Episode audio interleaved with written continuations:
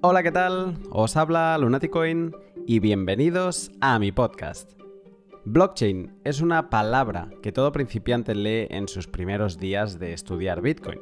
Incluso es posible que lleguen a Bitcoin después de haber leído las bondades que tienen las blockchains y cómo van a ser la nueva revolución industrial.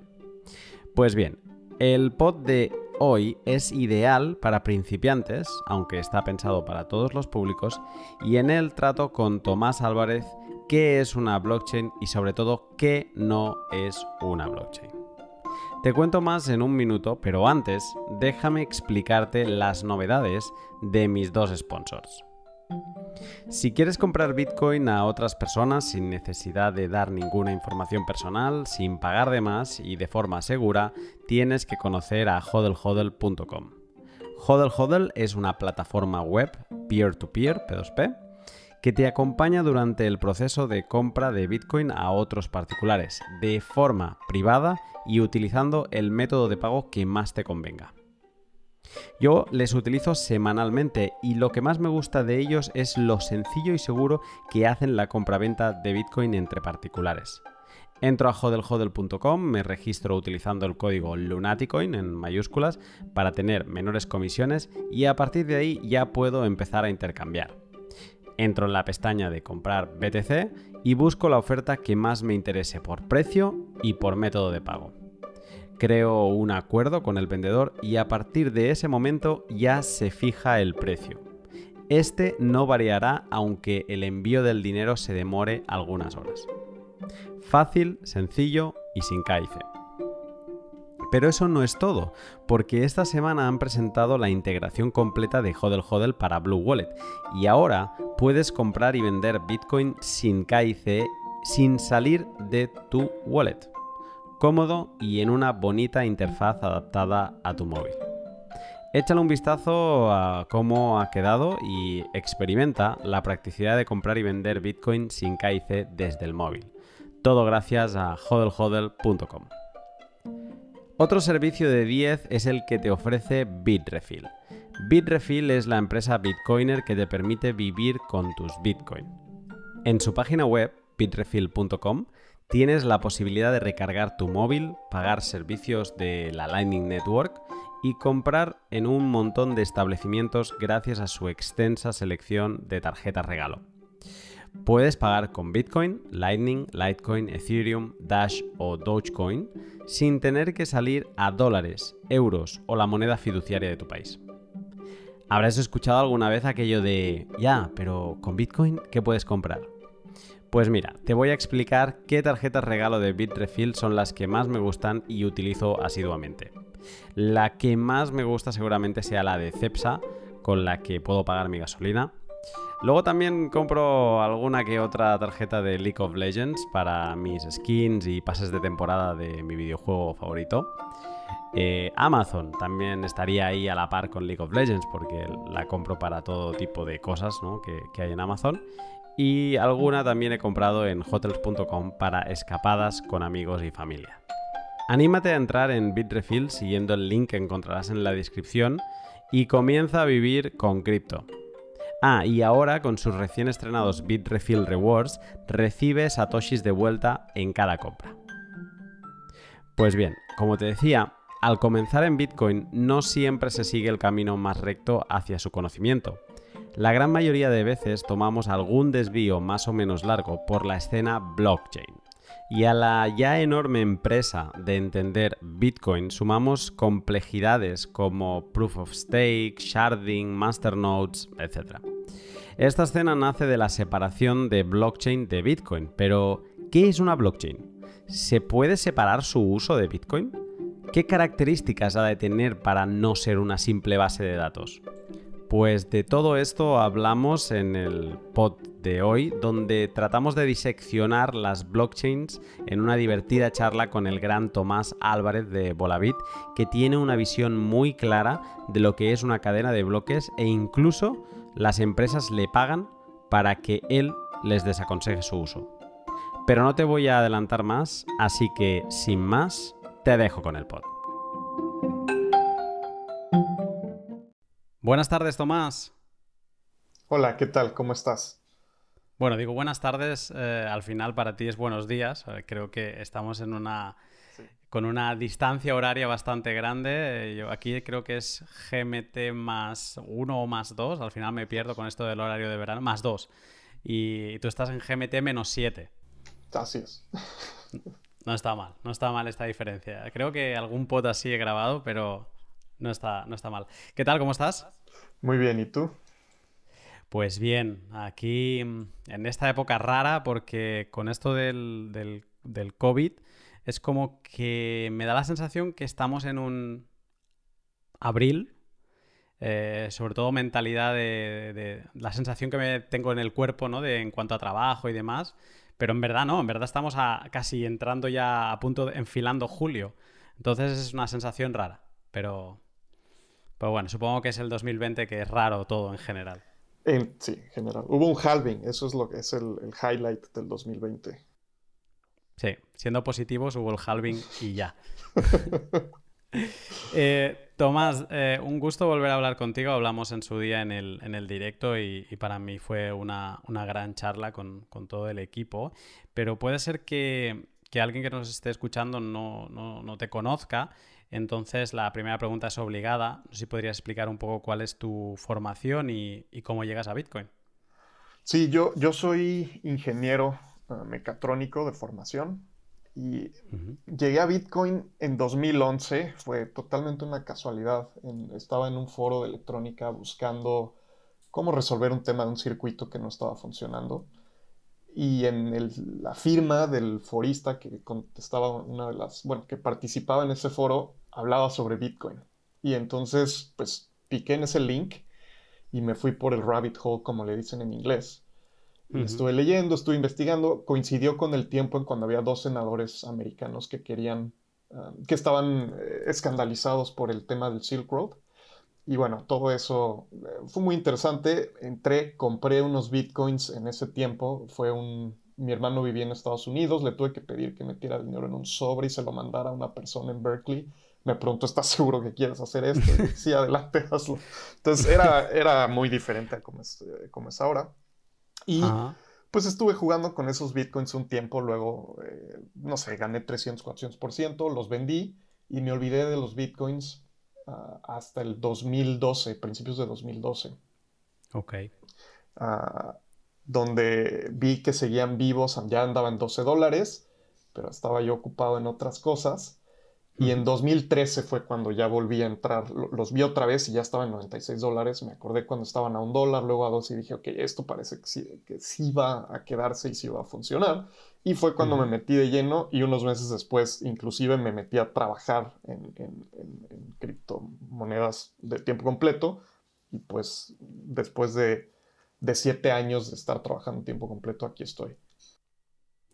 Eh, dices que estás a, tiempo completo. ¿En qué trabajas ah, eh, cuando, cuando dices que estás trabajando? No, no, es, era la siguiente pregunta un poco. Sí, em, en 2013 fundé con, mis dos co-founders lo que ahora es Volavit, que es una casa de cambio de bitcoins en México. Y También hemos hecho trabajo de, consultoría sobre blockchains, básicamente decirle a las compañías por qué no deben usar blockchain eh, en, temas empresariales con financieras mexicanas. Entonces ha sido un, el tema, como yo le llamo, eh, cripto de la gente, que es vender y comprar bitcoins eh, retail, o sea, a las personas. Y también hemos tenido el tema de, de blockchain y cripto B2B, que es con compañías que tienen una perspectiva y unas expectativas totalmente diferentes, ¿no?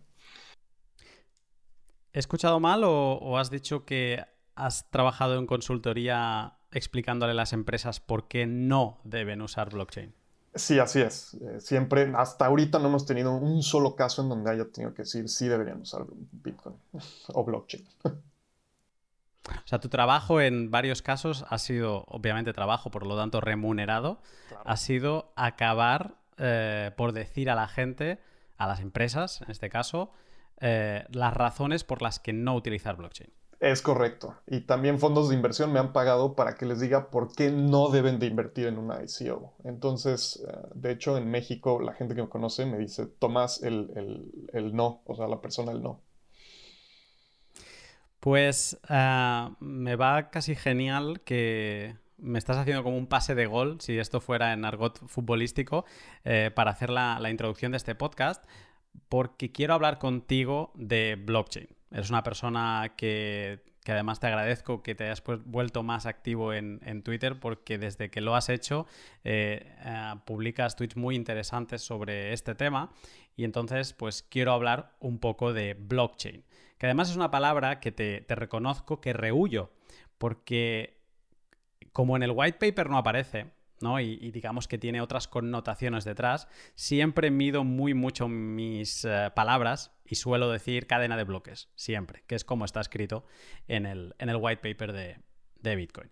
Entonces, eh, pero bueno, esto es una cosa a la que ya llegaremos. Antes te quiero preguntar, porque debe haber mucha gente que entra a este sector, si lo podemos llamar así, y escucha Bitcoin, pero la palabra blockchain aparece muy detrás. Entonces, eh, ¿qué es una blockchain? Yo creo que ese es el problema fundamental, que no, eh, Satoshi no dejó una ah, explicación de blockchain es y una definición. Entonces, eh, por como lo dices, es, dice chain of blocks y una chain of blocks puede ser lo que tú quieras. O sea, cualquier estructura de datos que tú eh, encadenas puede ser un chain of blocks. a mí no me gusta ver la blockchain como, como una estructura de base de datos, por ejemplo. Yo, como lo he estado conceptualizando de unos años para acá, es que es, y es una definición técnica, pero es que ya la podemos explicar, desmenuzarla, es un servidor de estampa de tiempo distribuido que además es resistente a ataques de tipo civil. Ajá. O sea, dos cosas, ¿eh? O sea, un, servidor que sirve para marcar una estampa de tiempo, como dices, es marcar el orden de las cosas que ha pasado antes que, que otra cosa. Y luego que tiene la característica de evitar ataques civiles que, o civils en inglés, que mm, son como ataques desde dentro, ¿no? Que te ataque un hermano tuyo, digamos, que es lo que, lo que evita. Correcto. Eh, entonces, y, para, para, llegar a esto tienes, cuando tú analizas ah, el, blog, el, white paper y las eh, diferentes eh, componentes que hacen, que, que conforman el, blockchain del Bitcoin, todo lo que menciona ya existía. Las firmas electrónicas que se usan para cuando haces una transacción, le, te autenticas a la red usando tu llave privada y le das una instrucción de mueve o haz una transferencia de este address a este address, que son las llaves públicas correspondientes. Eso ya existía. El encadenamiento de información usando hashes ya existía. O sea, las bases de datos donde solo puedes ingresar información y no la puedes borrar no son exclusivas del blockchain. Hay muchas bases de datos muy populares que se usan fuera del mundo del blockchain ah, que hacen este tipo de cosas, ¿no? Append only se llaman. Entonces, ah, tienes eso. Inclusive el proof of work, que es ah, eh, usar electricidad para demostrar que resolviste un acertijo, ya existía. Lo que es inédito, y es lo que todas las, las eh, digamos, intentos anteriores al Bitcoin de hacer una moneda digital habían fallado era crear este sistema, la, la estampa de tiempo o el serializador de transacciones, como bien definiste. ¿Cómo puedes tú, en un sistema distribuido, quién es la autoridad para decir esta transacción fue antes que esta? Eso no existía. Ah, siempre eh, quedabas en un, servidor central que, decidía la serialización y al ser central, pues no tienes el problema de los civil attacks, ¿no? Entonces, así lo resolvían, pero obviamente si revisan la historia, todos esos intentos con esos servidores centrales terminaron cerrados porque estás haciendo algo que, a las autoridades de, la mayoría de los países no les gusta. ¿no? Entonces, la, real invención es poder hacer esta serialización de transacciones de manera distribuida, sin que haya un switch donde puedas apagar ese servidor. E, e, ¿Es esa la principal función que tiene en Bitcoin y, y la parte revolucionaria de utilizar la cadena de bloques en Bitcoin? Es lo único que es inédito en una blockchain. El único componente especial en una blockchain. Sí, la respuesta es sí. Vale. Em, antes decías que tú no te gusta comparar las cadenas de las blockchains eh, con estructuras de, datos, pero sí que eh, se, hablando sobre blockchains también se habla mucho de, bases de datos, tú también lo has mencionado, ¿no? Con, este tipo de bases de datos de append on disk que vendrían a hacerlo de una cosas que se, atribuyen a las, a las blockchains. Eh, tú, o sea, la única característica que, que, tú dirías para diferenciar una blockchain de una base de datos mm, sería entonces lo mismo, o sea, esta, esta serialización. Es correcto. Eh, lo que pasa con las bases de datos es que la mayoría de los sistemas de cómputo tienen una base de datos, es común. Entonces, si tú comparas Napster con los torrents, que es algo que la gente tiene más aterrizado, pues los dos sistemas usan una base de datos. Entonces, no es correcto decir que los torrents son una base de datos. Lo que hace un torrent ah, resistente a la censura no es el hecho de que tiene una base de datos, Napster también tiene una base de datos. Es algo más. Ah, no me voy a meter en, detalles, pero con el, con el, blockchain es lo mismo. La base de datos es un requerimiento de casi cualquier sistema de cómputo. Entonces tiene una base de datos pegada ahí porque si no, no puede funcionar como cualquier otro sistema de cómputo. Lo que es único del blockchain es cómo yo serializo las entradas en esta base de datos, cómo decido el orden o el tiempo, la serialización de estas entradas. Mm. Voy, mm, voy a Voy a hacer una. Voy a parafrasear, porque estas frases no las, no las han dicho así exactamente, pero me gustaría leerte un, par de definiciones de dos personalidades del mundo Bitcoin inglés para saber si estarías de acuerdo, ¿vale? Con ellos. Y son las definiciones de blockchain de Jimmy Song y de Andreas. Entonces, eh, Jimmy Song dice que las blockchains, bueno, son características quizá más que definiciones.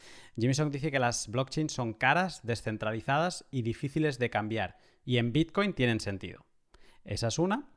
Y luego Andreas dice que las blockchains son estructuras de datos bastante ineficientes. Y utilizamos blockchain en Bitcoin para conseguir la descentralización. Pues de hecho, los dos están diciendo lo mismo.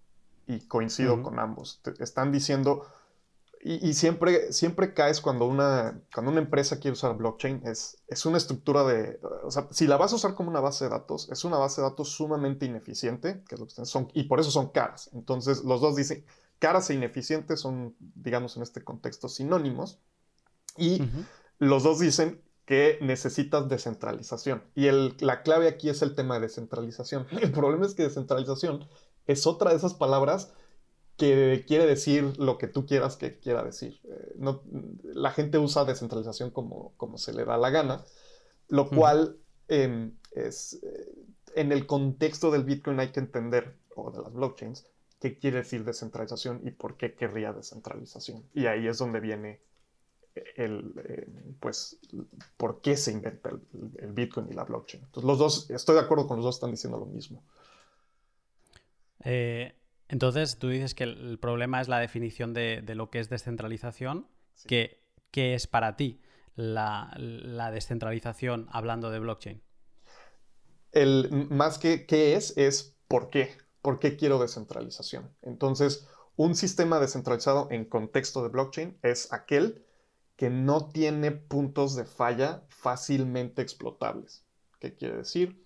Que si tú tienes un sistema en donde hay una descentralización de, y estoy haciendo entre comillas con mis manos, de 10 nodos, digamos, es relativamente fácil coordinar un ataque y, tirar esos 10 nodos.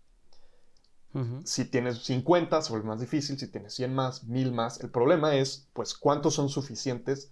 No sabemos. ¿Cuántos nodos son suficientes para que el sistema en realidad sea descentralizado? Y esta descentralización se deriva de un miedo a que alguna, algún actor, ya sea gubernamental o privado, quisiera apagar el sistema. De eso viene, el, digamos, todo esto es para evitar eso. ¿Cómo hago un sistema que un actor motivado no pueda apagar, aunque eh, aviente recursos de nivel Estado, ¿no? de un nivel Estado soberano, traten de apagarlo? Y entonces, pues tengo que descentralizar para evitar eso es lo mismo con los torrents. ¿eh? Si ven la historia de Napster a torrents, misma historia, mismo proceso y mismo modelo de, riesgo de que me están tratando de apagar a nivel eh, Estado. ¿no? Y eh, una, una vez que tengo un sistema que no se puede apagar por un Estado, siempre termina en un sistema descentralizado. Es la única manera de hacerlo resistente. Y los sistemas descentralizados tienen muchos problemas inherentes en temas de eficiencia, en temas de civil attacks y lo que blockchain hace es resuelve, ok, lo hago descentralizado y cómo resuelvo estos, estos problemas que se van a generar de, derivado de esta descentralización. Pues te voy a pedir que me ayudes, porque estoy, estoy un poco confundido con unos titulares que leo constantemente y me gustaría que, me ayudaras con, esto, a ver si, lo puedo entender. Em, por ejemplo, te leo tres. Eh, blockchain, la tecnología que promete el trueque digital y evitar el fraude. Blockchain es la tecnología más disruptiva que va a haber en el mundo de Internet. La revolución del blockchain y los movimientos de dinero instantáneos, gratuitos y sin fronteras. Mira, yo te leo estos tres y mm, como no mencionan Bitcoin, eh, podría pensar que están hablando de Bitcoin sin hablar de Bitcoin, ¿vale? Y que a lo mejor hago clic y dentro del artículo me van a hablar de Bitcoin, ¿no? Un poco en relación a lo que me estabas diciendo ahora. Pero es que luego hay otro tipo de afirmaciones que van directamente a separar blockchain de Bitcoin. Como Bitcoin está bien, pero lo, verdaderamente revolucionario es blockchain. Y Blockchain, la tecnología detrás de Bitcoin que revolucionará el mundo. ¿Vale? De estas se leen un montón.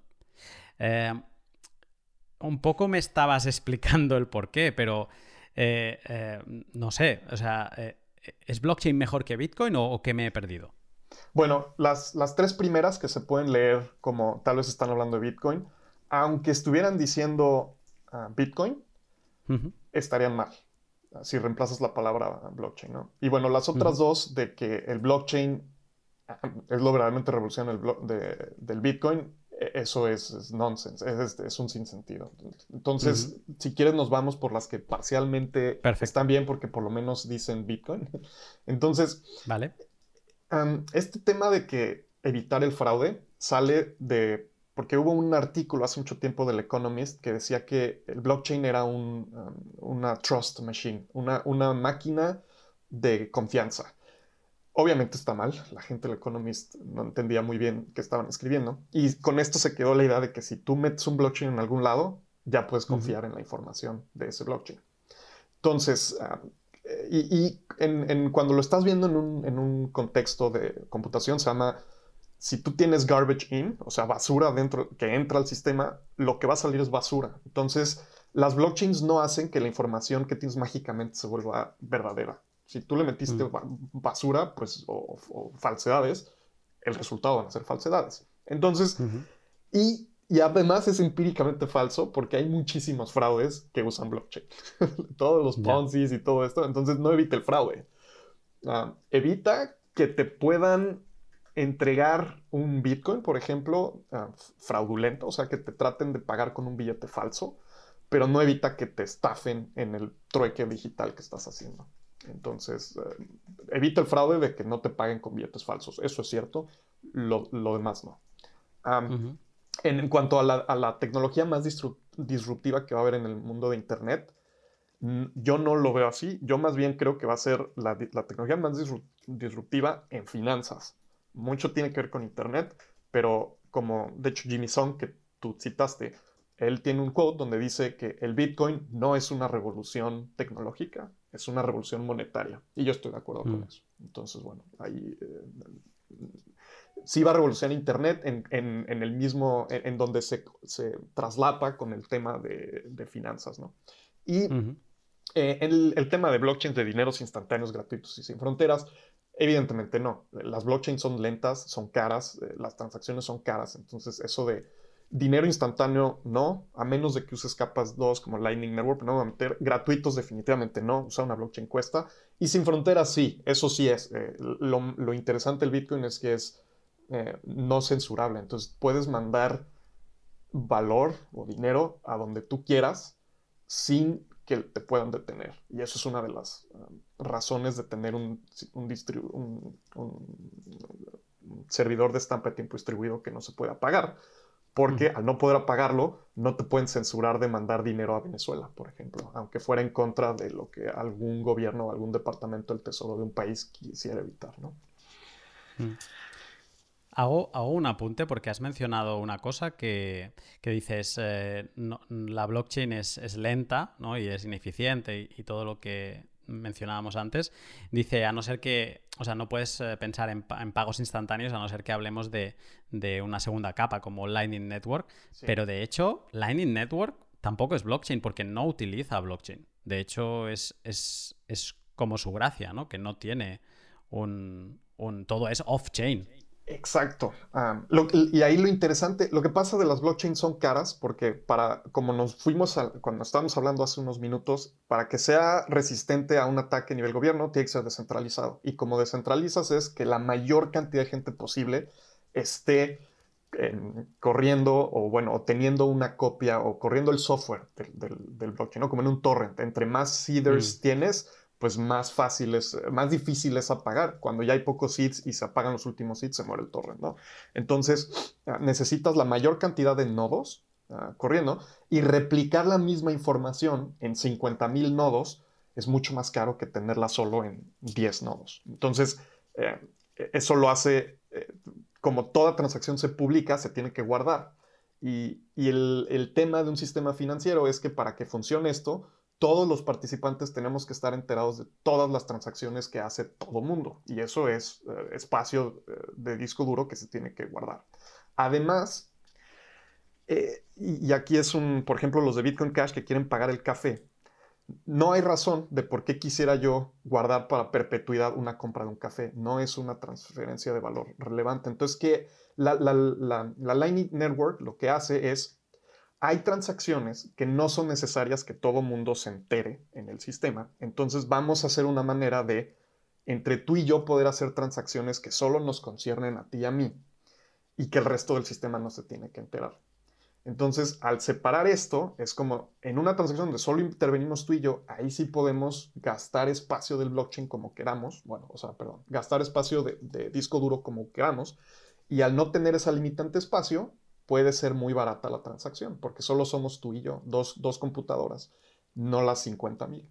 Y mm. el mecanismo es, ok, tenemos que llevar cierto ah, tab entre tú y yo, o cierto, como una cuenta entre tú y yo, y periódicamente hacemos un, lo que se llama un settlement en la, en la blockchain. Ahí sí le dejamos a todo el mundo saber, ya, aquí eh, así es como está eh, la cuenta entre nosotros dos pero mientras, como cuando vas a un bar, ¿no? Y yo te pago esta y tú me pagas la siguiente ronda y tú la siguiente ronda y la siguiente ronda y al final van a la barra y cierran su cuenta y pagan el total sin que el bartender haya tenido que saber que ustedes se estuvieron comprando 12 rondas uno y uno, ¿no? Misma idea. No, pero además, o sea, reforzar la idea, ¿no? me, ha, encantado esto de lo de la barra, que es verdad, tú vas pidiendo y vas pidiendo y no estás eh, no estás pagando cada vez que pides algo, a no ser que sea como en tipo McDonald's. Eh, McDonald's, digamos, en este caso sería la blockchain, que cada vez que pides algo tienes que efectivamente pagar. Pero en, un restaurante o en un bar tú vas pidiendo, vas pidiendo, vas pidiendo y todas esas eh, microtransacciones o transacciones parciales no se registran hasta el final. Y eso es, me ha encantado el, símil. Pero al final es para reforzar la idea de que ni Lightning Network hace hace las blockchain rápidos, porque Lightning Network no es blockchain. El blockchain es lo que conocemos lento y, ineficaz, digamos, para, en, términos de, velocidad mm, o como base de datos para Bitcoin. Y entonces, ah, eso me ha, me ha, encantado esta explicación, pero luego estas dos últimas afirmaciones que te he leído que buscan separar Bitcoin de blockchain, ¿eso tiene una razón de ser? Bueno, sí, tiene una razón de ser a, nivel conceptual, es porque cuando tú estás, y esto lo digo de experiencia personal, cuando tú estás trabajando en un, en un software, una industria que está fuertemente ligado a temas de lavado de dinero y a temas, eh, son ficciones, pero está en, la, en la mente de las personas, especialmente del mundo financiero. Quiere decir que los consultores de compañías respetables, y otra vez lo estoy haciendo entre comillas, eh, por ahí que tratan de vender blockchain, tienen que hacer esta, esta separación entre Blockchain, sí, Bitcoin es para lavar dinero y estoy de acuerdo contigo, que es eh, como la primera parte del pitch y el segundo pitch es, pero blockchain está limpio y no es necesario y lo podemos separar para que todo lo feo tú no tengas que lidiar con eso y lo bonito que es el blockchain, eso sí podemos hacer algo interesante, ¿no? Y terminan poniendo lechugas en la blockchain y cosas de ese estilo que son sin sentidos, pero pues nadie va a decir que un proyecto de lechugas en la blockchain pues está ayudando al tráfico de personas, cosas de ese estilo, ¿no? Es el único sentido eh, económico para, poder vender algo. Es exactamente, es una manera de vender, de poder vender los, para que un consultor pueda cobrar sus, horas de consultoría y para que compañías que hacen blockchains privadas y otra vez entre comillas, las puedan vender a sus clientes, ¿no? Entonces, eh, una blockchain sin un token, o sea, sin Bitcoin, no funciona porque para tú armar una estampa de tiempo distribuida que sea resistente a civil attacks, tienes que incentivar a las personas que están proveyendo esta estampa de tiempo y proveyendo la resistencia a civil attacks. Y si tú quitas en el Bitcoin de ahí, pues no hay ese incentivo. Y entonces regresas a, ok, es un tengo que quitarle lo de los civil attacks, ya no va a poder ser anti-civil attacks, y entonces termino con una base de datos normal. una blockchain sin Bitcoin se llaman bases de datos y existen desde hace décadas. Eh, lo, que decías del, para reforzar lo del civil attack, básicamente es el skin in the game, ¿no? En inglés, que es eh, pon tu dinero donde pones tus palabras o tus creencias y si la única manera de que no ataquen desde dentro una red es que el que ataca, la única manera que tenga de hacerlo es con riesgo de perder dinero. Entonces, es, por teoría de juegos, no le vale la pena. Alguien que sea un, minero de Bitcoin que ha hecho una gran inversión, etcétera, etcétera, no le va a interesar atacar la red porque va en contra suya, ¿no? Es, es básicamente esto. Y sin token, pues es que no, no, no tienes skin in the game de ninguna manera. No tienes ningún riesgo eh, de, si lo atacas, no tienes ninguna contrapartida negativa. Sí, y justamente, de hecho, mira, una analogía que funciona mucho, lo que pasa es que blockchain, la gente como que se bloquea cuando se habla de blockchain, si lo llevamos otra vez al mundo del, peer-to-peer de, archivos de música y de video, ¿se acuerdan que estuvo Napster? Y todo mundo sabe cómo funcionaba Napster, era muy fácil apagar Napster, estaba todo centralizado. ¿Qué hicieron después? Bueno, salió eh, protocolos como, como Kazaa, Ginu, mm. eh, se llamaba, creo, y Donkey, que de hecho es de Jet McKill, fundador de Ripple, y eh, lo descentralizaban, pero si se acuerdan, a los que les tocó esta, estas, estas guerras de, los sistemas peer-to-peer, fallaron. ¿Y por qué fallaron?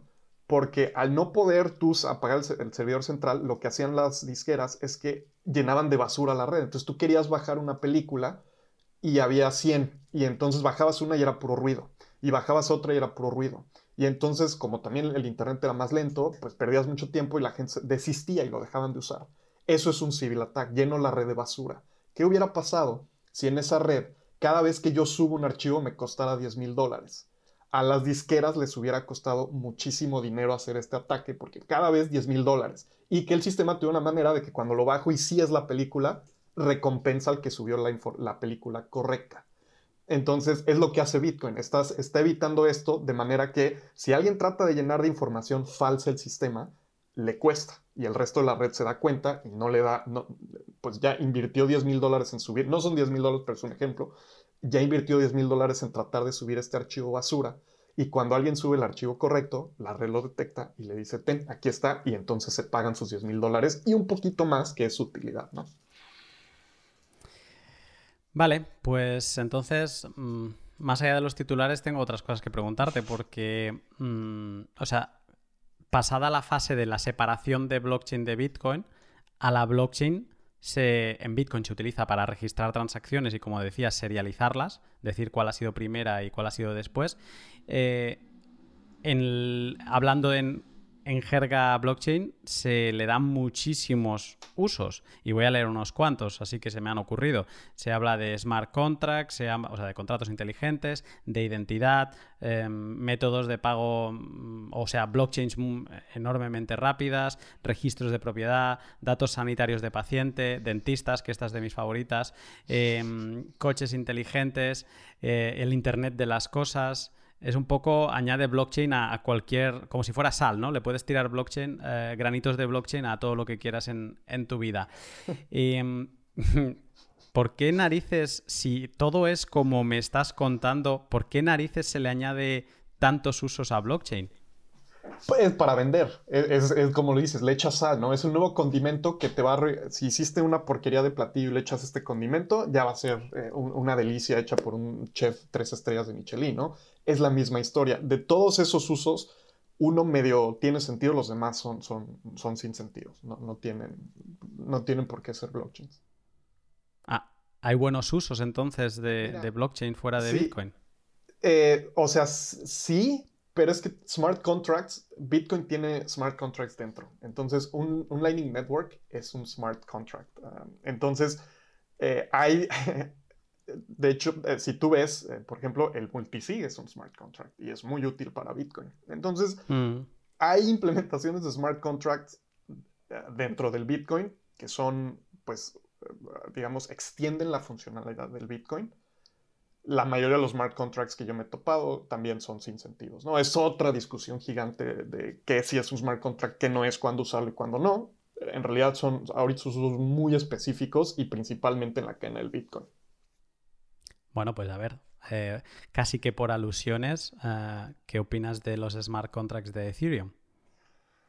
Ah, la idea de un smart contract en Ethereum me, parece muy interesante. Este, este tema donde tú puedes.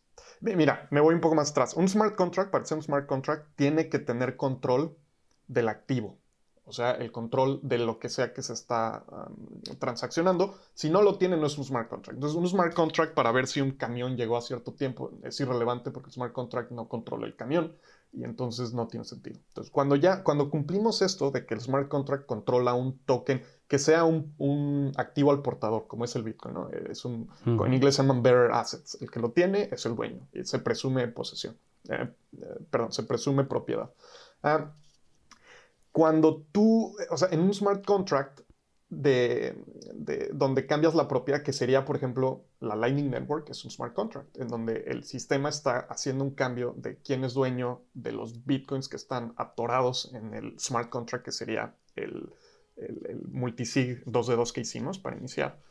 Ahí, pues, sin eso no lo puedes armar. Ahora, el problema de Ethereum, y es mi, mi gran ah, crítica, es que Ethereum está 70 años adelantado a lo que se va a poder hacer. No hay manera de escalar Ethereum. Viene que van a hacer un cambio a Proof of Stake y sharding y todo esto. Todos son moonshots. Y Bitcoin fue un moonshot y los de Ethereum quieren hacer tres moonshots seguidos, ¿no? Entonces, yo, yo lo veo como un proyecto interesante, pero que no va a funcionar. Sería como la fisión nuclear y la fusión nuclear. Tenemos reactores de fisión desde los 50, de hecho países como eh, Francia, el 70% de su energía es nuclear la fusión la seguimos buscando desde los 50 y yo estoy seguro que me voy a morir sin ver un reactor de fusión comercial. Entonces, si me dijeras, ¿vas a invertir en reactores de fusión? Te diría, no, no voy a invertir en reactores de fusión porque es un moonshot. Ah, fisión fue un moonshot cuando lo hicimos, lo logramos, pero el hecho de que lo hicimos una vez no quiere decir que vamos a poder así, seguir haciendo moonshots en tecnología, eh, digamos, eh, eh, paralela. Eh, así porque se juntan tres personas y deciden hacer un moonshot en un white paper, ¿no? Entonces, ah, eh, eh, yo me, gusta la idea de Ethereum en lo que quieren hacer, pero yo creo que no, no es un proyecto, es un, es un experimento laboratorio. Vale. En el mercado del... Es que claro, es, mercado, sector, no sé, hay algo que a mí no me gusta obviar las cosas aunque les encuentre menos interés, eh, porque me parece que puede haber gente confundida y se les tiene que explicar y, y creo aunque haya, sea un scam, pues se tiene que decir, ¿no? Conocemos casos como OneCoin, que como era un scam tan descarado, los bitcoiners ni Ethereum, nadie, nadie hablaba de OneCoin porque es que era descarado y entonces mucha gente sin tener mucha idea ha ido cayendo y se tiene que hablar, ¿no? Entonces, uh, el criptoespacio, las criptomonedas, mm, no, no, no, no, lo sé bien bien, pero debe haber como más de 5.000, ¿no? Y todas utilizan blockchain o al menos dicen que, utilizan blockchain. Eh, yo, a modo de intentar mm, saber tu opinión y también hablar un poco a través de blockchain de, todos estos proyectos, mm, quería saber tu opinión sobre diferentes propuestas de blockchains. Eh, entonces, ¿qué opinas de las blockchains que, por ejemplo, tienen una empresa detrás? Ah, bueno, si tienen una empresa detrás, para mí no es una blockchain, porque ahí está tu punto de, presión. Ah, cierran la empresa y probablemente esa blockchain desaparezca. No fue nunca una blockchain, era una base de datos con una eh, un, teatro de descentralización, pero atrás está la empresa y, cuando abres las cortinas, pues no había nada, ¿no? Eh, ¿Qué opinas de las blockchains que tienen una fundación detrás? Misma historia, es lo mismo. Hacerlo una fundación no te, no te da un escudo mágico de protegerte de que un gobierno, un regulador quiera que hagas algo. Pero entonces, ¿qué dirías de... O sea, toman la fundación, pero la, blockchain sigue.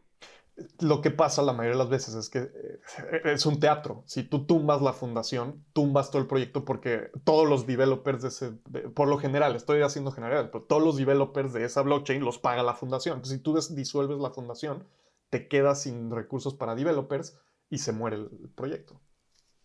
E inclusive, e inclusive las fundaciones, eh, como en, el caso de Ethereum, por ejemplo, con Consensus, ellos eh, eh, subsidian estos nodos estilo. Infura. Entonces, si se cae esa infraestructura, ¿qué le pasa a Ethereum? Esa es una pregunta que también a veces me, me preocupa.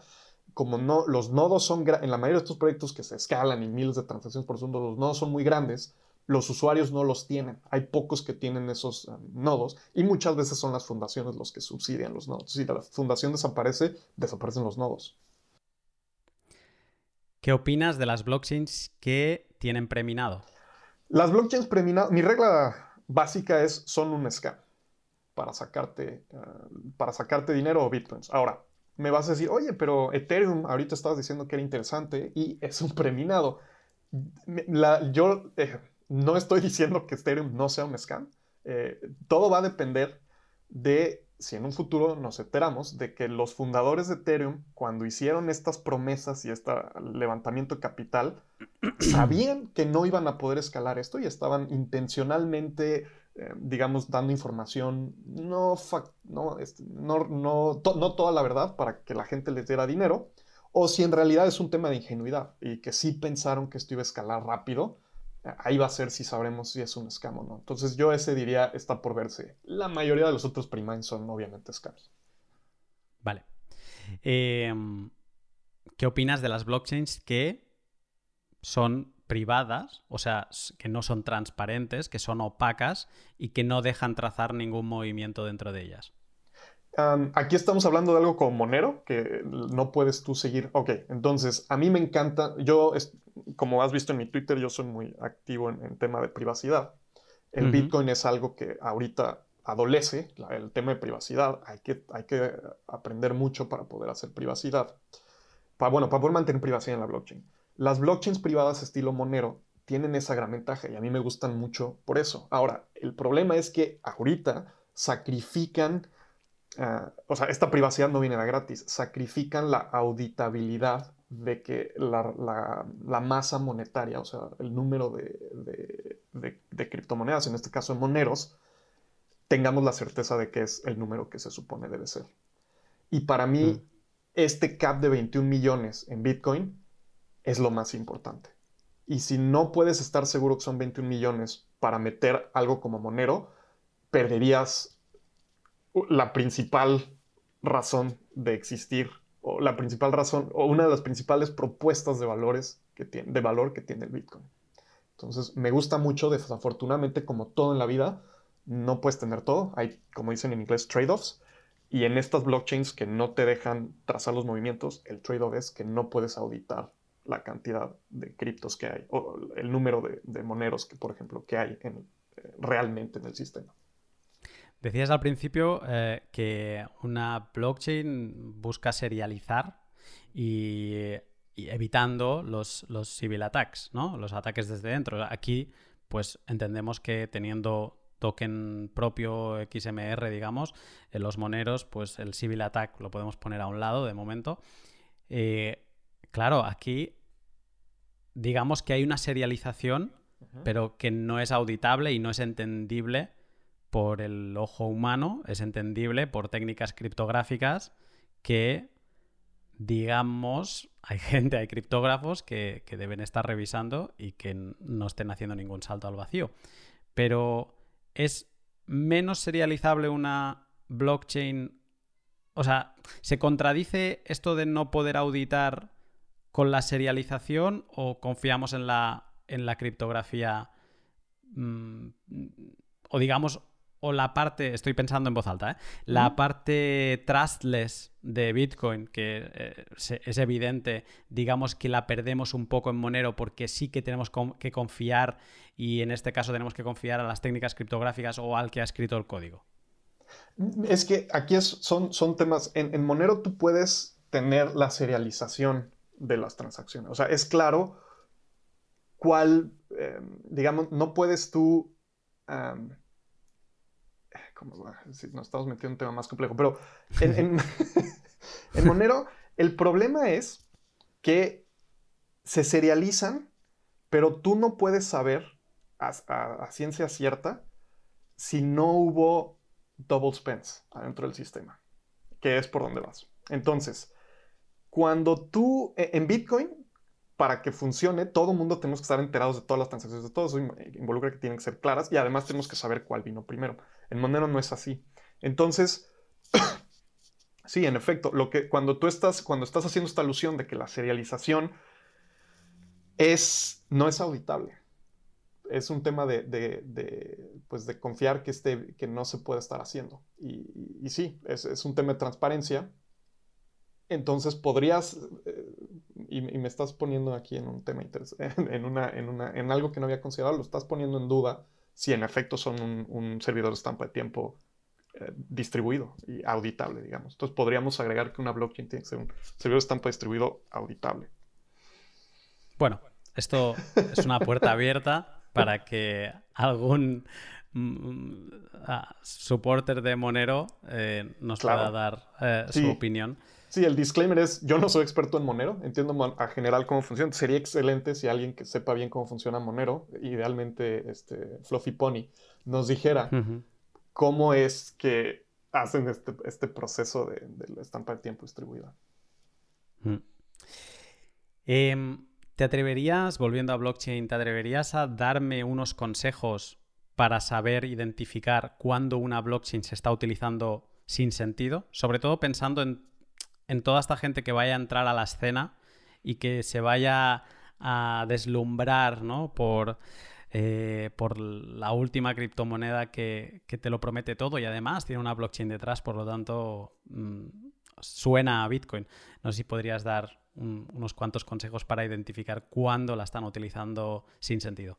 Sí, mira, y es, de hecho, es bastante fácil porque los voy a referir al white paper del Bitcoin, donde te dicen que, o sea, en la, introducción, te están diciendo qué están tratando de, resolver, ¿no? Entonces, habla de, ah, o sea, te están diciendo resolver el double spending problem, o sea, resolver el problema del doble gasto en una red peer-to-peer.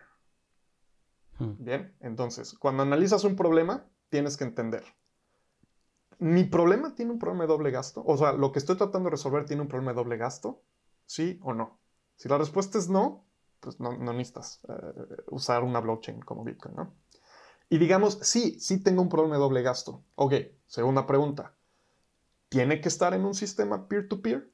O sea, en un sistema donde no hay un, digamos, eh, un banco podría decir, sí, yo tengo un problema de doble gasto. Tengo que evitar que mis usuarios puedan gastar los fondos que tienen depositados dos veces.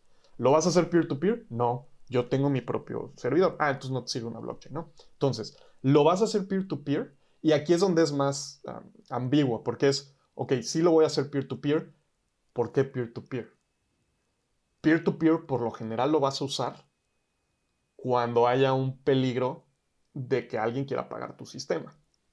Hmm. Entonces, si, si, si, lo, entonces, si hacemos esta como derivación, sería, es un, estás enfrentando un problema de doble gasto en un sistema que por alguna razón alguien quisiera, alguien con los recursos Ah, quisiera apagar? Si esto es, si la respuesta es sí, pues puedes empezar a buscar tal vez un blockchain. No estoy diciendo que, ah, sí, ya, definitivamente sí es, pero podrías empezar a explorar. Si la respuesta es no a todo esto, entonces no uses una blockchain, usa una base de datos normal y ahórrate este problema. Ese es el... Ahórrate, este problema, ahórrate los costes de, ingenieros de, de blockchain que no son los mismos costes que un ingeniero en base de datos y, dormirás más tranquilo en general. y mantener la infraestructura y todo, porque todos estos son, son, son, temas complejos. Entonces, esa es la, regla, la regla básica que hacemos para entender si se necesitaría o no. Y hasta la fecha, nunca hemos encontrado un caso de uso que no sea, voy a hacer una forma de dinero que por lo que estoy haciendo me van a tratar de apagar mi sistema. decía además eh, en, en, esto donde encontré esta frase de Jimmy Song, decía Jimmy que ve muchas startups que introducen, que van, que lo van a basar todo en una blockchain y decía esto, ¿no? Que una, una blockchain es muy difícil cambiarla. Una vez la, has empezado, eh, es como inmutable, ¿no? O debería ser. Entonces, que una startup que tiene que estar haciendo retarget continuo, que tiene que estar pivotando, que, están haciendo, que necesita muchos cambios, eh, asociarse a una blockchain es como pegarse un tiro en el pie eh, antes de hacer una maratón. Entonces, hay que entender muy bien eh, no es los polvos mágicos, eh, los polvos de unicornio que le puedas tirar a todo y, te lo mejore. Muchos, bueno, te va a mejorar el marketing, eso seguro, es como añadir la palabra Bitcoin a, cualquier cosa que hagas, te, va a subir su marketing, pero si quieres algo genuino y de verdad, no es la solución. Sí, pero y además la ganancia de marketing es temporal, porque eventualmente quedas como un payaso. Entonces, eh, digamos, te va a dar un boost a corto plazo, una ventaja a corto plazo, a largo plazo van a decir, oye, ¿para qué estabas usando blockchain? No? Dudo de tu competencia. Entonces, eh, sí, eh, y, como dices, si tu startup tiene, tienes una, tú, la, la, startup está constituida en un país, tienes inversionistas, definitivamente estás haciendo algo que no debería ser que un gobierno no debería tratar de apagar agresivamente. Entonces, por ejemplo, porque tienes el caso de Uber. Uber estaba haciendo cosas que en muchos lados eran eh, eh, rayando en lo ilegal y no necesitaron blockchain para resolver su problema de que los querían apagar. Bien, entonces poner Uber en la blockchain no hubiera, no hubiera solucionado. Eh, Uber lo, resolvió sin blockchains. Entonces, el, el riesgo de censura no es en sí una condición eh, completa o, fulminante para decidir si vas a usar una blockchain o no. Es una condición necesaria, más no suficiente. Eh, en tu cuenta de Twitter, que de nuevo eh, creo que, publicas cosas que dan mucho que pensar y recomiendo a todo el mundo que, te siga, que es Tomás Álvarez ME. dice, tú publicaste un tweet el 18 de mayo que decía así, Tomar una base de datos y bautizarla blockchain no la hace mágicamente inmutable. Sin, sin POW, sin Proof of Work, eh, sin prueba de trabajo, tu blockchain a lo más que puede aspirar es a ser tamper evident. Y para eso no necesitas una blockchain, lo puedes hacer en SQL.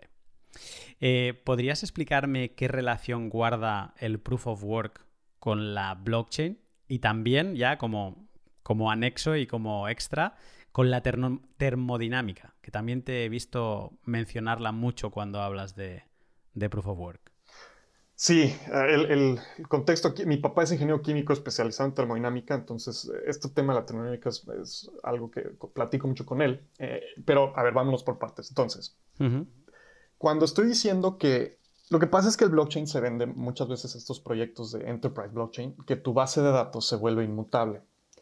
Y están confundiendo dos conceptos. Obviamente el tweet no hay suficiente espacio, pero están confundiendo lo que se llama que la modificación es evidente, que en inglés es tamper evident, y otra cosa es tamper proof, que la modificación literalmente no se puede hacer.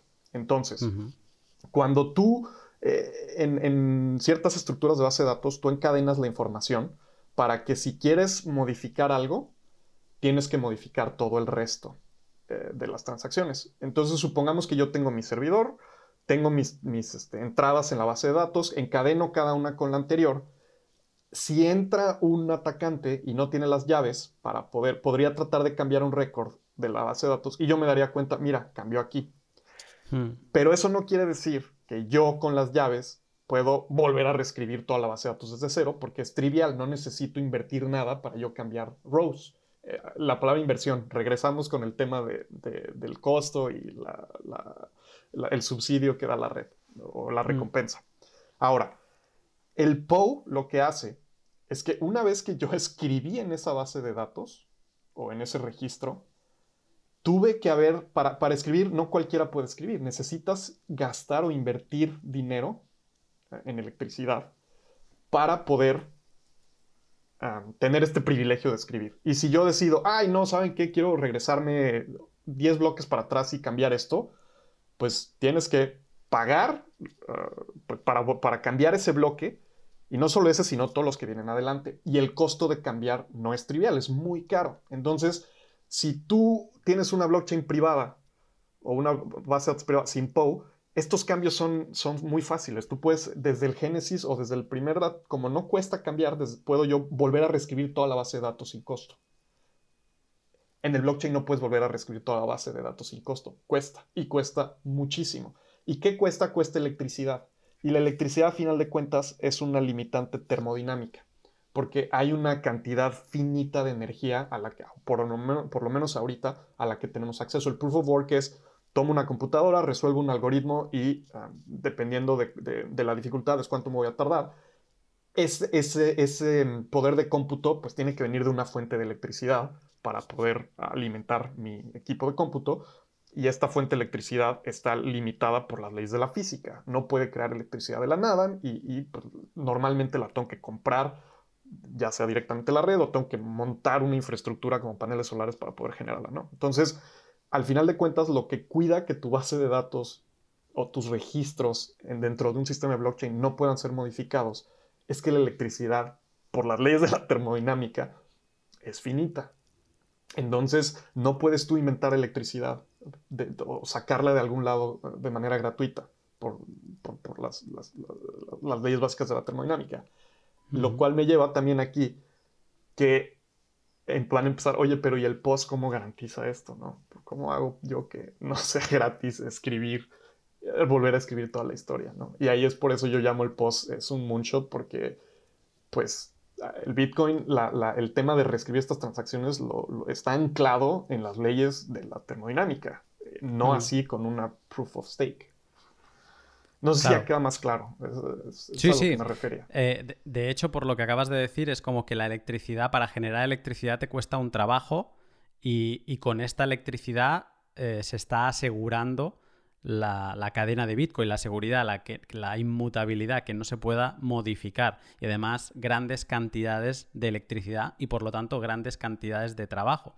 Es como que hay un trabajo. Eh, Mm, que sigue las leyes de la termodinámica para asegurar la seguridad de Bitcoin. Eh, valga la redundancia. Sí, de hecho, es, si lo ves como cuando escribir en una, en, eh, no sé, ves un, arco romano, lo que había, que había que agarrar un martillo y escribir en el arco, y si te equivocabas, tenías que volver a empezar porque pues es mucha energía poder tú plasmar ahí un récord, ¿no? en, este arco romano. Eh, ahora con una, con una hoja de papel y tinta, pues es mucho más fácil. Y entonces, entre más difícil sea labrar un bloque de Bitcoin, yo a veces lo llamo labrar, requiere mucha mm. energía labrar ese bloque. Y una vez que lo labraste, volver a labrar otro, pues requiere más energía aún, ¿no? Entonces, eh, mm. no es... Eh, pues tienes una limitante de trabajo exógeno al sistema, que viene de fuera del sistema. Vale. Entonces, ahora comentabas lo del POS, lo del Proof of Stake. Que, porque hay muchos de estos proyectos que, ya sea por eh, fines de, Save the Planet, ¿no? De ahorremos energía, etcétera, o por eh, quitarle el poder a los mineros, porque al final se cargan eh, todo un actor intrínseco de, Bitcoin, ¿no? Que son los mineros y la, y la minería. por estos dos motivos, al final pasan a un modelo de proof of stake donde se generan nuevos bloques en base a quien tiene más tokens eh, y por nodos validadores, historias de estas. Eh, entonces, ¿tú consideras, mm, Moonshot o no, tú consideras que siguen siendo blockchains?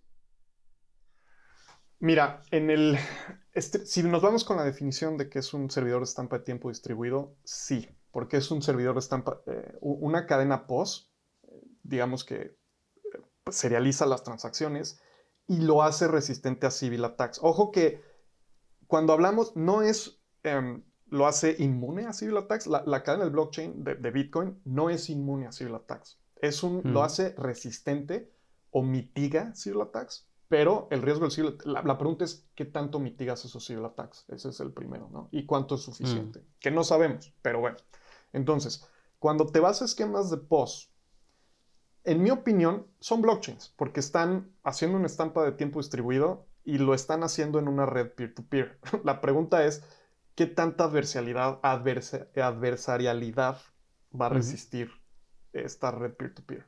Y ahí es donde yo, mis preocupaciones de, de, Proof of Stake van por ahí. Porque muchas garantías que en el Proof of Work medio están probadas, en el Proof of Stake son teorías, como hay muchos tipos de ataques, ¿no? ¿Qué pasa si alguien va y le compra las llaves a un antiguo holder y usa esas llaves para reescribir? Como no hay costo una vez que compré las llaves, como cuando compras un... Muchas veces en los foros compran uh, usuarios antiguos que al dueño ya no le interesa y lo usan para estafar, ¿no? Entonces voy, uso el, el usuario original, hizo mucho proof of work en construir su reputación y luego alguien llega y se lo compra y hace, um, empieza a hacer, um, pues digamos, civil attacks, ¿no? Entonces, en este caso sería que un adversario compre unas llaves de algún usuario que ya perdió interés, que hace mucho tiempo sí tenía mucho stake, y empieza a escribir, eh, reescribir la blockchain. Eso es un long range attack. Entonces, tu civil attack ya no fue muy, ya no funcionó muy bien, ¿no? Uh, tu prevención de civil attacks.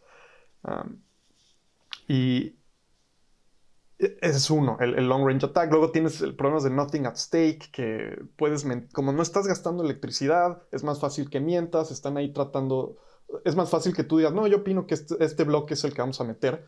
Y como no, no, estás invirtiendo electricidad, en realidad no importa tanto si la red lo acepta o no. Si dice, no, sabes que esto es, falso. Entonces, ese incentivo de si, si trato de meter basura en el sistema, me van a penalizar. Bueno, me penalizo yo solito porque gasté electricidad en Proof of Stake no es tan claro. Y ahí hay esquemas de que pones un bond, pero todos son muy experimentales y yo no estoy seguro que vayan a funcionar. Hmm. Yo tampoco lo he estudiado mucho en detalle, sí que le he dado alguna vuelta que otra al, tema de los Proof of Stakes en mi cabeza y al final pienso que en, Bitcoin eh, los holders de Bitcoin tienen el poder de, de hacer cambiar el precio tanto a la alza como a la baja. Si holdeas todos uh, ad eternum, el precio va a subir y si vendemos todos, el precio se va al suelo. Ese es como el poder del holder. En el proof of stake, el, poder del holder es, es mucho mayor y, pasan todas estas cosas que, estás comentando ahora, pero luego también se ha visto en otras cadenas los cárteles, ¿no? Que se han montado de de varios grupos de holders uniéndose para intentar llevar la cadena hacia, hacia donde quieren. Y es un poco, es plutocracia, manda el que tiene más.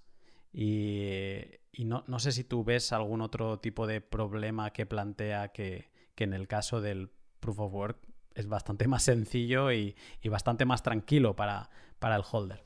Sí, bueno, ese es el, otro gran problema que estamos viendo, es que los sistemas de proof of stake tienden a concentrarse en pocos actores, que es la alusión que estás haciendo, ¿no? En donde... Eh, para, hacer, para yo hacer el stake, pues requiere tener mi computadora y hay ciertas cosas que muchos usuarios no quieren hacer. No es como holdear y ya, donde le echas una, una, una, una hardware wallet y te olvidas. Tienes que ser activo. Entonces, ¿qué hacen? Pues los depositan en Coinbase o los depositan en Binance o en cualquiera de estos que ofrecen um, staking. Y una vez que los tienen ellos, pues ellos deciden qué hacer por ti. Es como votar por un político y luego que él decida lo que se le dé la gana, ¿no? Entonces, y de hecho está pasando. Hace poco, muy chistoso, pasó con Steemit, en donde la gente eh, pues llega y tienen un problema y entonces uno convence a los exchanges que tienen muchos Steemit de que voten en su favor. Y en eso ya, digo, te estás, se, vuelve una, si lo ves de lejos se vuelve una comedia. Cuando estás adentro, imagino debe ser muy frustrante, pero te muestra que estos sistemas de staking, como requieren una participación bastante activa de los una participación bastante activa de los holders, terminen concentrarse. Y si tú te concentras, le estás pegando a la descentralización del sistema, que es para lo que estamos aquí. Y, entonces un sistema que no es, o sea, un sistema de estos que no es descentralizado, pues ¿para qué lo hacemos? No? Mejor que sean este, números en la base de datos de, de Coinbase y ya. ¿Te preocupa a futuro la centralización de alguna parte de, Bitcoin? Sí, sí, muchísimo. Ah, a mí, el hecho de que los mineros se centralicen o no se descentralicen no es algo que me, preocupa tanto, porque el daño que pueden hacer está bastante limitado a los bloques más recientes, a diferencia de otras eh, blockchains, digamos. A mí lo que me preocupa en Bitcoin es que la gente no use nodos, no tenga sus propios nodos, porque como lo dije al principio, el chiste de un blockchain es descentralizar. Pero como no, esto es nuevo y no sabemos cuántos nodos son suficientes, 10.000, 20.000, 40.000, 100.000, quién sabe. Entonces el, el, sistema lo que tiene que hacer es, no puedes decir, ah, llego a 50.000 y son suficientes. Más bien tiene que ser un sistema que incentive el paso del tiempo, que haya más y más nodos. O sea, lo único que puedes tú hacer es o diseña un sistema que tienda a menos nodos o diseña un sistema que tienda a más nodos, porque no sé cuál es el, número exacto, ¿no? Entonces, mm. conforme más gente entra al Bitcoin, menos gente va a tener sus propios nodos. Eso es mi, lo que yo creo, y es por eso que últimamente he estado muy activo en tratar de, pues, tratar de concientizar a, los usuarios de Bitcoin que tener un nodo es, es fundamental. Mm. Hubo mucho tiempo que los nodos no servían de nada, que no, que como no minaban eran inútiles, una narrativa que de hecho en 2017 pues se separó el Bitcoin por esa narrativa y se fueron unos en el campo que creían eso, pero no, el, nodo es la, es, la, es la parte fundamental del blockchain, de, para que un blockchain sea descentralizado. Y entonces me preocupa la concentración de nodos, me preocupa que ahorita no estamos en el all-time high de nodos de Bitcoin. Hemos tenido una caída en los nodos. Creo que llegó a haber 100.000 y ahorita hay 50.000 o menos de 50.000, 50% menos de nodos. Entonces, yo tengo, yo directamente controlo 5 nodos de Bitcoin. Ah, eso es una especie de civil attack porque yo controlo todos. Lo que necesitas es que sean la mayoría económica. Mi nodo, mis 5 cuentan por uno en realidad porque yo voto por mm. todos ellos. Entonces, lo que necesitamos es que cada usuario de Bitcoin con un interés en la red pues tenga su propio nodo. Eso es, lo que no me deja dormir. Tenemos que, incentivar más. Eh, por la parte que me toca, eh, seguir empujando a que la gente tenga su nodo por, soberanía individual. Ah, y además hay diferentes usuarios que están haciendo un gran trabajo en explicar lo que puedes hacer con un nodo, que no es simplemente dejarlo funcionando, ¿no? Te da, te da mucha utilidad y, y puedes, pues, vía comandos o vía algún tipo de interfaz, interactuar con, con, es que tienes Bitcoin directamente ahí, no te tienes que conectar a Internet a través de, o sea, no te tienes que conectar a través de tu ordenador, digamos, podrías hacerlo a través de otro dispositivo, pero es como que tienes la puerta abierta a Bitcoin. Y eso es eh, la verdadera, eh, el verdadero potencial que te da Bitcoin, ser tu propio banco, ser soberano y, no depender de... Es eh, no tienes que creer en nadie, no dependes de nadie y es muy importante que, así sea. Y aprovecho con esta pregunta para hacerte como un... no, es off topic, pero es, sí que es eh, algo que se empieza, es un rumor que crece con el tiempo y es un rumor que se va haciendo fuerte. Entonces, es una sospecha quizá. Eh, ¿Crees que ¿debemos preocuparnos de Blockstreams? o sea, de compañías. ¿Te refieres a Blockstream, la compañía? Me refiero, en concreto, Blockstream es un rumor que viene como que se está centralizando el desarrollo, como que alguna empresa, bueno, de hecho es que se apunta con el dedo a Blockstream eh, de, de, que un poco esté llevando a Bitcoin a donde quiere y que pueda estar introduciendo no puertas traseras, o quizás sí, es, o sea, hay este rumor cada vez se hace más grande y, no sé si lo ves como ruido, es algo que te preocupa o es algo que no le prestas ni atención. No, mira, claro, o sea, el, hay una cadena de bloques que a mí no, ni siquiera la llamo cadena de bloques, es Ripple, ¿no? Ah, por ejemplo, uno de los casos de las preocupaciones principales de Ripple, que mucha gente no dicen Ripple descentralizado, sí, el modelo, de acuerdo con todo eso, pero algo que rara vez se ataca es que si tú te metes al repo de GitHub, del top 10 de los, de los que contribuyen, 8 son de Ripple, son, empleados directos de Ripple. Entonces, si se cierra la compañía, de tus 10 top developers pierdes 8. En Bitcoin, hasta donde yo sé, no es el caso. Blockstream sí, antes tenía desproporcionalmente varios developers, pero ahorita han estado saliendo grants de otras compañías. BitMEX acaba de anunciar, eh, le acaba de dar un grant a, un, a un, developer. Cash App, este Jack Dorsey, tiene grants que da a developers um, que están contribuyendo con el código o con cosas, digamos, paralelas a Bitcoin, que haya como el BTC Server, este tipo de proyectos. Entonces, idealmente no quieres que una compañía centralice o tenga el control de la mayoría de los developers. Y eh, es algo que, deberíamos tratar de, no, pues, de, evitar. Ahora, si pasa, a diferencia de otros proyectos, al correr tu nodo, tú siempre, y es lo más importante, tú siempre decides qué versión vas a correr.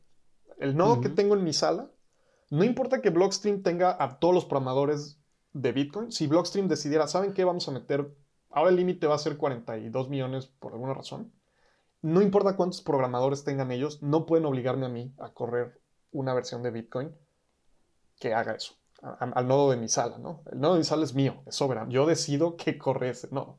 Igual un mm. minero, no importa cuántos mineros decidan que quieren cambiar, todo el hash power del mundo no, no puede obligar a mi nodo a correr una versión que no quiero que corra. Entonces, es un peligro eh, la, concentración de, de developers yo siento que es, más una conspiración porque la, tendencia no es esa, la tendencia es al revés, más compañías están contratando o, dando más apoyo al desarrollo de Bitcoin y el backstop o el, si, si, si, fuera su objetivo y si fuera, si quieren controlar, los que tenemos nodos, ok, inténtenlo, ¿no?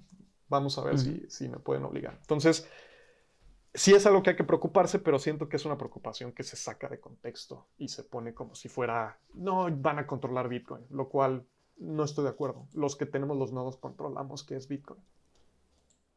Sí, me has puesto deberes a revisar. De hecho, ahora lo estaba intentando ver, pero obviamente hay, mm, hay que profundizar. Es que hay muchos. Los, los, los, eh, los, mayores contributors de, de Bitcoin y bueno, sí, el número dos está, está el gran Peter Buila, que es, eh, Blockstream, pero de Blue Matt creo que también está en Blockstream y, y que es, si no me equivoco, es Matt Corallo. Sí, Blue Matt.